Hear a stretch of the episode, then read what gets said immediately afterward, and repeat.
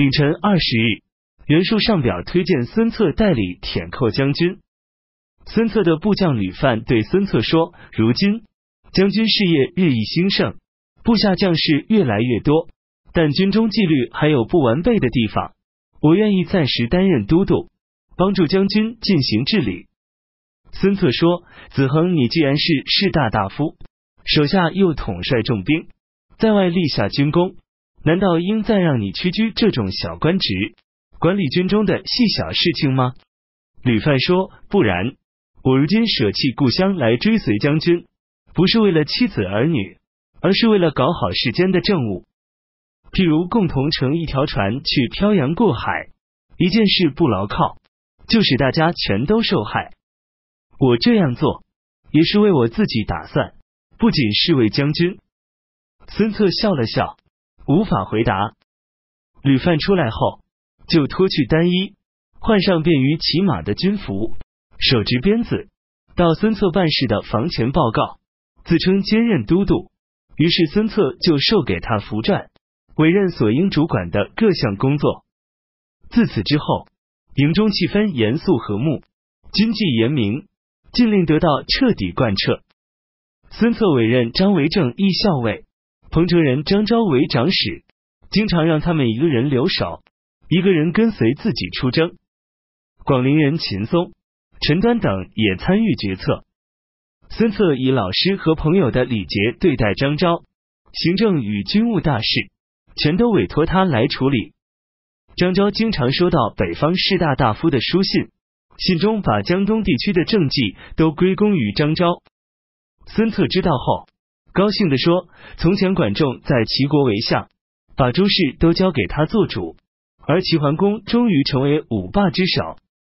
如今。”张昭为人贤明，我能任用他，他的功名难道不属于我吗？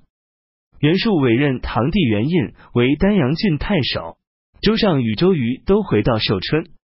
刘友想从丹徒逃到会稽郡，许绍对他说：“会稽郡殷实富裕，正是孙策所贪图的，而且该郡又远在海边，你不能去那里，还不如到豫章郡，那里北连豫州，西接荆州。”如果能把官员与百姓安顿好，派使者到朝廷去进贡，与占据兖州的曹操取得联系。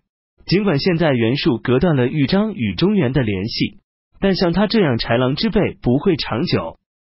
您是朝廷正式任命的刺史，曹操与刘表必定会予以援助。刘繇听从了他的劝告。起初，徐州牧陶谦委任卓荣为下邳国相。派他负责监督广陵、下邳、彭城的粮食运输，邹荣就把这三个郡国应交的粮食都据为己有，大肆兴建佛教寺庙，命令百姓诵读佛经，又招引邻郡的佛教徒五千余户迁徒到下邳国来。每逢释迦牟尼生日，举办玉佛会时，都在路边摆设宴席，连绵不断，长达数十里。耗费钱物数以亿计。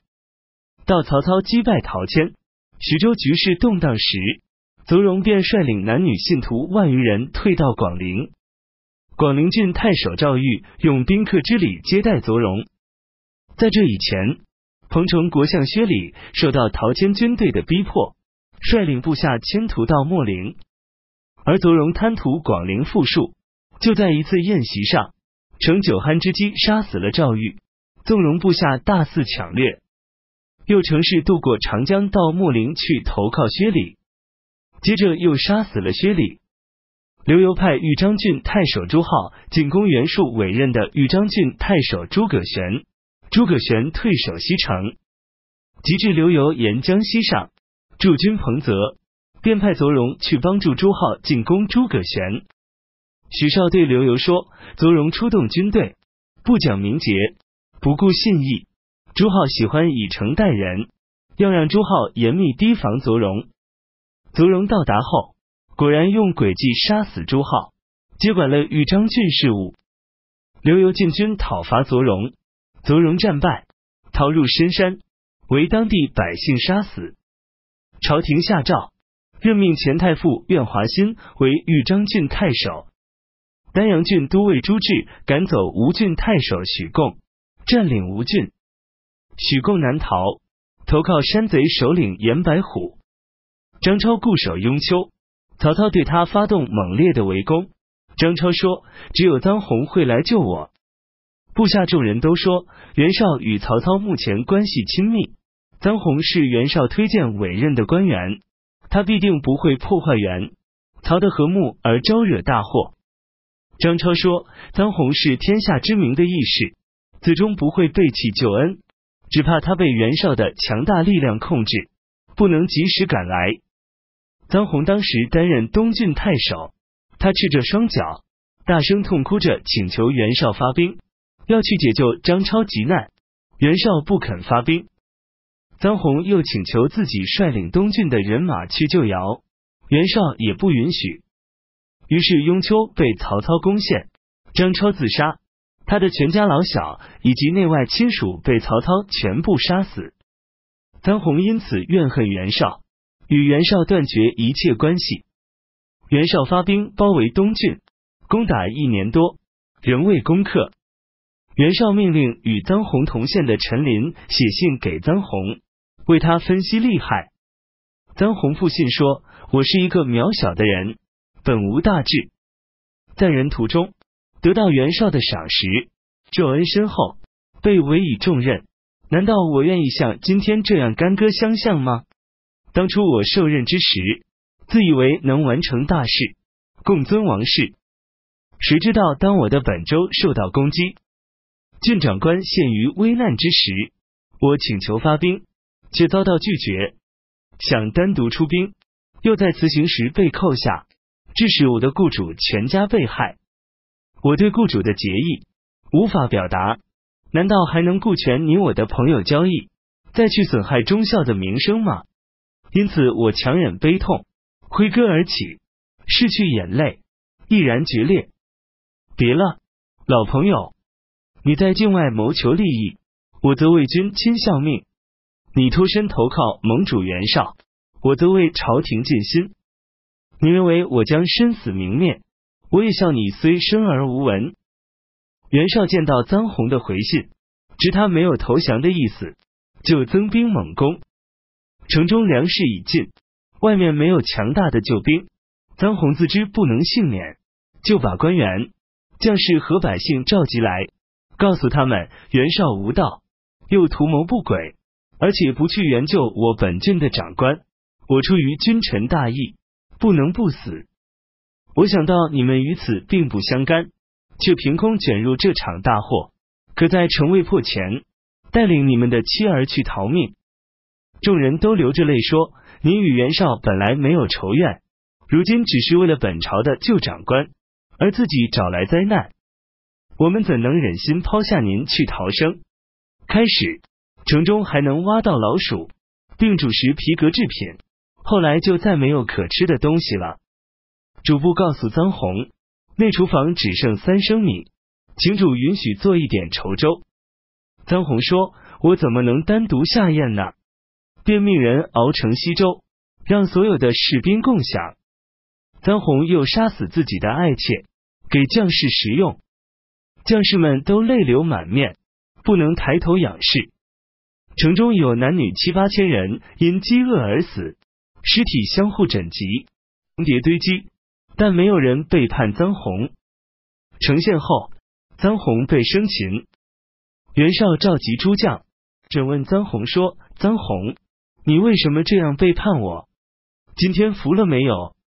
臧洪两手撑着，坐在地上，瞪起眼睛说道。你们袁家侍奉汉朝，四代有五个人出任三公，可以说是受到皇室的深恩。如今皇室势力衰弱，却没有辅佐之意，反而想乘机图谋不轨，靠多杀忠良来树立自己的威望。